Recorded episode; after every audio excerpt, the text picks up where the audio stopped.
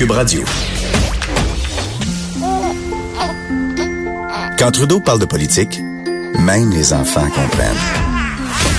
Jusqu'à 13h, vous écoutez Trudeau le midi. Cube Radio. Comme à chaque jeudi, je rejoins Geneviève Peterson, animatrice des effrontés à Cube tous les jours de 9h à 10h. Salut Geneviève. Allô Jonathan.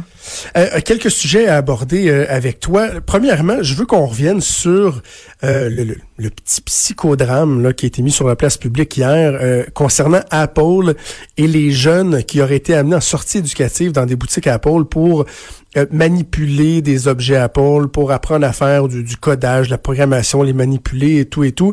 Toi, t'as pas aimé ça, entendre ça? Jonathan, quand j'ai lu ça dans le journal de Montréal hier, avant d'entrer en onde, les poils m'ont dressé ses bras. J'étais tellement révoltée. Il faut savoir que moi, euh, je suis de celles qui pensent que l'entreprise devrait se tenir le plus loin possible de nos écoles et surtout de nos écoles primaires parce que ça se passe dans des écoles primaires et secondaires parce que les enfants euh, sont pas encore euh, en capacité de faire des choix, sont pas en capacité euh, d'avoir du recul par rapport à ce qui leur est proposé. D'ailleurs, on sait, Jonathan, que selon la loi de la protection du consommateur, on interdit la publicité aux enfants de moins de 13 ans. Alors, je me demande vraiment c'est quoi le but d'amener des flots dans des magasins Apple si ce n'est que de leur faire entrer la pomme dans la tête? Parce que c'est ça que ça fait, tu sais quand ton enfant va passer un après-midi, puis même si c'est pour coder, là, parce que évidemment, euh, les écoles et les gens chez Apple se défendent en disant que ces entreprises-là ont pour but euh, euh, d'aider les jeunes à mieux se servir de iPad. On sait que de plus en plus d'écoles qui utilisent l'iPad comme outil pédagogique, certes, ok, sauf que de se rendre en magasin, de faire un cours de codage et d'être en contact avec tous les produits Apple, toutes les nouveautés. Je sais pas si t'es déjà entré dans un magasin Apple, Jonathan, mais ben oui, je suis full Apple. C'est ben moi aussi c'est une véritable mec de la consommation. Fait que c'est clair que les kids, un, ça développe un attachement pour la marque, ce qui est très, très, très payant pour les entreprises au final. Et deux, c'est sûr que tes enfants reviennent de l'école et ils veulent un iPhone, ils veulent un iPad, tu sais, name it, là. Donc, je trouve ça excessivement douteux. Très douteux. Si Apple veut former nos jeunes qui viennent dans les écoles, qui viennent donner des cours d'iPad ou de codage dans les écoles. ouais. Oui, oui, oui. Mais je partageais un peu là-dessus parce que justement, je pense qu'il y a une pertinence à apprendre à nos jeunes comment les utiliser. Tu sais, s'ils se rendaient là vraiment en se faisant dire euh, voici une carte cadeau pour acheter quelque chose ou quoi que ce soit. les employés leur font une aide d'honneur, Jonathan. Les employés leur font une aide d'honneur. Tu sais. Mais tu sais, comme moi, mon, mon, mon, garçon, il est dans la brigade TIC à son école. C'est la brigade des technologies de l'information et des communications. Euh, il est formé pour aller aider dans les autres classes lorsqu'ils ont des problèmes technologiques, les imprimantes, l'iPad et tout ça. Je trouve ça bien le fun, puis je suis bien fier. Il est le plus jeune de l'école à faire ça. Il est le seul élève de deuxième année. Puis je me dis, ben si, mettons, il avait été chez Apple, vraiment apprendre des trucs supplémentaires pour après ça, euh, les... Parce qu'il y en a qui ont dit ça, hein, que ça servait après ça à aller partager les connaissances dans les écoles. Mm-hmm. C'est tu quoi, j'aurais été capable de vivre avec ça. Mais je, regarde, je, peux te rejoindre que s'ils veulent le faire, qu'ils viennent dans les écoles. Par contre, par contre, par contre, et je sais pour avoir échangé avec toi euh, là-dessus hier qu'on a eu euh, le même réflexe, moi je veux bien qu'on interdise aux classes d'aller euh, vers Apple mais qu'on euh, expulse à grand coup de pied dans le derrière des jardins. Ben, c'est là où je m'en allais. Euh, vendre, vendre l'idée d'avoir des comptes de banque. Quand ben moi, l'année passée, en première année, mon gars est arrivé en me disant, je veux un compte de banque, je veux un compte de banque. Desjardins est venu nous donner des papiers puis nous dire qu'il fallait que j'ouvre un compte de banque. Je m'excuse, mais c'est pas plus acceptable. ben, c'est ça. Moi, j'étais sur le site de l'école pendant trois ans et on a fait sortir Desjardins de l'école parce que justement, et c'est intéressant ce que tu dis parce que c'est jamais pour mal faire, entre guillemets, parce que oui, c'est bien d'apprendre aux enfants le langage informatique. C'est bien euh, de leur apprendre à se servir des outils qu'ils ont entre les mains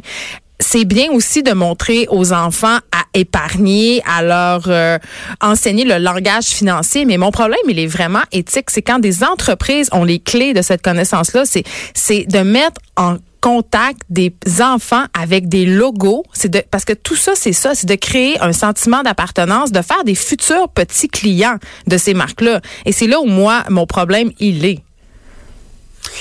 C'est ça. Mais donc, tu sais, un cours d'économie à l'école pour parler aux enfants de comment euh, c'est important d'économiser et tout. Euh, J'aime mieux ça qu'un représentant des jardins qui dit vous devriez vous offrir un compte, vous ouvrir un compte dans une caisse parce que c'est tellement. Puis peut-tu pas venir dans une pochette de jardin le cours d'économie s'il vous plaît? Ah, c'est ça, c'est ça. Donc voilà. Ok, je veux je veux t'entendre sur euh, Jussie Smollett. Ça, c'est un oh! acteur euh, américain qui est pas très très connu, joue dans une série qui connaît un, certain succès depuis la série une année ou deux Empire. Moi, je l'ai connu personnellement dans Mighty Ducks. Dans Et là, tu viens Mighty de Ducks. révéler ton âge, Jonathan. C'est drôle parce qu'on a réécouté ça avec mes enfants en fin de semaine. Et euh, il faisait un, un- un des jeunes euh, dans l'équipe. Et là, lui, il, il s'est sol- solidement mis dans le trouble et a même été arrêté. Euh, dans le fond, il a, il, a, il, a, il a inventé une situation où il s'était fait supposément agresser. Euh, on plaidait l'homophobie, euh, le racisme et tout. Et finalement, c'est lui qui avait organisé ça avec deux figurants de la, de la, de la série Empire. Écoute. Euh, c'est quoi ton analyse de ça, Ben- au-delà du fait que le gars est vraiment crétin d'avoir fait ça? Ben, j'ai envie de te dire que dans ce cas-ci, la réalité dépasse la fiction, là, parce que c'est tout à fait euh, une scène qui aurait pu se produire euh, dans la série Empire, dont il est une- l'une des vedettes. Mais ce qui est vraiment préoccupant dans cette affaire-là, c'est plusieurs choses. Premièrement, cet acteur-là, ça fait longtemps euh, qu'il est militant, c'est-à-dire qu'il parle de la situation euh, problématique des Afro-Américains aux États-Unis. C'est un homosexuel, un homosexuel affirmé, qui euh, justement parle aussi des droits des gays. Donc, c'est quelqu'un d'impliqué socialement. Mais là, euh, j'allais dire, je pense qu'il avait envie euh, de pousser une petite coche plus loin dans l'empathie du public pour euh, justement aller chercher une plus grande popularité, pardon, aller aussi pouvoir demander un plus grand salaire. Il paraît, il paraît même qu'il a fait envoyer euh, des lettres de menaces de mort à son endroit à Fox, le studio qui produit la série, euh, tu sais, pour faire à croire qu'il était l'objet de menaces. Et tu sais, ça va quand même loin. Puis il a joué avec des codes qui sont très très forts aux États-Unis. Lui, il a dit qu'il s'est fait attaquer justement par deux gars, que les gars ils ont mis une corde autour du cou. Ça, c'est un symbole très fort de l'esclavagisme aux États-Unis. Euh, qui s'est fait lancer des, des produits chimiques sur lui. Donc c'était pas n'importe quoi. Et les gens étaient révoltés. Eu des campagnes de sympathie euh, pour euh, vraiment dénoncer l'agression dont il avait fait l'objet sur Twitter. Il y a des vedettes qui l'ont appuyé. Tu sais, c'est allé très loin. Et tout ça pourquoi? Tout ça pour malheureusement mousser sa popularité parce qu'on sait qu'on vit quand même à une époque C'est où épouvantable, oui, c'est épouvantable, mais quand même, on- je comprends, euh, pas que je comprends son geste, mais je comprends qu'est-ce qui peut le pousser à avoir fait ça, euh, de vouloir atteindre une plus grande. On vit dans un dans un monde où justement la le scandale Instagram euh, paie beaucoup, tu sais, cette grosse bouée, bouffée pardon de sympathie à son en- en- à son endroit, il a apporté beaucoup beaucoup beaucoup d'argent, beaucoup de notoriété, beaucoup de pouvoir, tu sais, et la tentation de faire ça, euh, évidemment, euh, est, est très très problématique. Là, ce gars-là, on va pas faire euh, son, son profil psychologique, mais ça va pas bien, là, c'est clair. Mais c'est parce que ça fait mal. Ça, ça- fait mal. Ça fait mal aux vraies causes, tu sais. C'est ça. C'est ça l'affaire. Tu sais, c'est aux vraies causes. C'est comme, euh, il y a eu des cas, il y en a pas beaucoup, mais quand même, ça existe. Des cas, par exemple, de femmes qui ont euh, allégué s'être fait violer. Il y avait eu un cas là, dans le coin de Québec, dans une halte routière. Et là, tu sais, on dit, bon, hashtag je vous crois, on veut les croire, les victimes sont pas assez soutenues. Et là, quand t'en as une comme ça qui finalement s'en va monter une histoire, tu te dis, mais te rends-tu compte à quel point tu nuis Ben- aux milliers et milliers d'autres femmes qui tentent de se faire reconnaître? Ça met de l'eau au euh, moulin, tu sais, ça met de l'eau au moulin justement à, aux gens qui disent ben il y y, a plein de fausses accusations, il y a plein de monde qui s'invente des histoires pour attirer l'attention, puis c'est ça qui est vraiment dommage, tu sais. Puis je pense aussi que c'est la chute d'un modèle aussi pour plusieurs euh, jeunes Ben oui. Afro-américains parce que c'était quand même un modèle de réussite, plusieurs jeunes gays. Fait que c'est un coup dur pour eux aujourd'hui. Puis euh, tu sais que euh, est quand même éligible à trois ans de prison, hein. Puis Aïe, aïe, aïe, aïe. oui, puis juste un, un petit fait assez cocasse, c'est que lui, il va perdre sa carrière, il, il va perdre absolument tout ce qu'il a, mais ça lui a coûté seulement 3500 dollars pour organiser son agression. Hein. Donc, euh, Mais, mais j'en reviens pas. Tu sans dit long, au-delà de cette personne-là, sans dit long justement sur à quel point euh, les gens sont prêts à aller loin pour toujours plus se faire reconnaître, avoir pour de avoir l'attention. Ben oui. C'est un peu triste. Hey, je veux dernier sujet que je voulais absolument aborder avec toi. Euh, c'est un sujet qui je tous les deux je- nous, nous tient à cœur. On en a déjà discuté en ondes, en dehors des zones. Euh, c'est la vaccination. Et là, il y a Angus Reid qui a sorti un sondage ce matin qui a été fait euh, à l'échelle du Canada qui démontre qu'il y a 70% des Canadiens qui seraient en faveur d'une vaccination obligatoire pour les jeunes fréquentant l'école. En clair, si toi tu crois aux théories de la conspiration et que tu fais pas euh, vacciner ton enfant pour euh, contre la rubéole par exemple, fine, mais rush chez vous. 70% des gens qui seraient d'accord donc est-ce qu'on l'exige Qu'est-ce que t'en penses? Ben, moi, j'ai un, un petit bémol. Il faut savoir que je suis pro-vaccination, là, évidemment. Euh, puis je ne pense pas qu'il y a des enfants qui devraient être scolarisés euh, sans avoir été vaccinés. Ça, c'est une chose. Euh, l'affaire avec laquelle j'ai le plus de problèmes, c'est oui, obliger les vaccins, mais ne pas obliger le calendrier de vaccination. C'est-à-dire que, ouais. ben je pense que bon, puis j'ai déjà parlé avec des infirmières au CLSC puis des médecins pour savoir pourquoi il y avait un calendrier de vaccination. Là.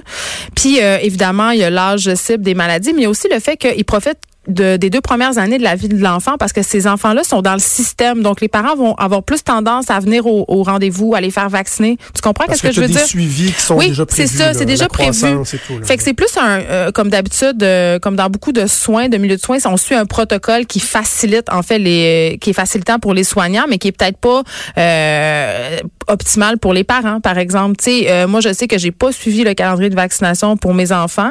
mes enfants sont vaccinés, mais des fois, je trouvais que c'était too much les vaccins qu'ils avaient à recevoir. Puis je, j'avais envie euh, de leur donner une petite chance à leur système immunitaire. Puis c'était en accord avec mon médecin. Hein. Il n'y avait pas de d'affaires ésotériques là-dedans. Mais moi, bien sûr que je suis pour euh, que les enfants euh, soient vaccinés. J'irai encore même plus loin que ça, Jonathan. Il y a des pays, justement, tu le disais tantôt, le sondage je veux les rendre obligatoires, mais en, Europe, ça se fait déjà. Là.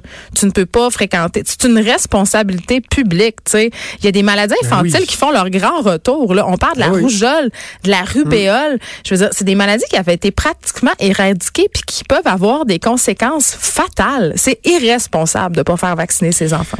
Oui, et, dans le fond, c'est ça. Faut, faut jamais lâcher prise. C'est la même chose pour les vaccins. Euh, c'est aussi le cas pour les maladies transmises sexuellement. On a baissé la garde.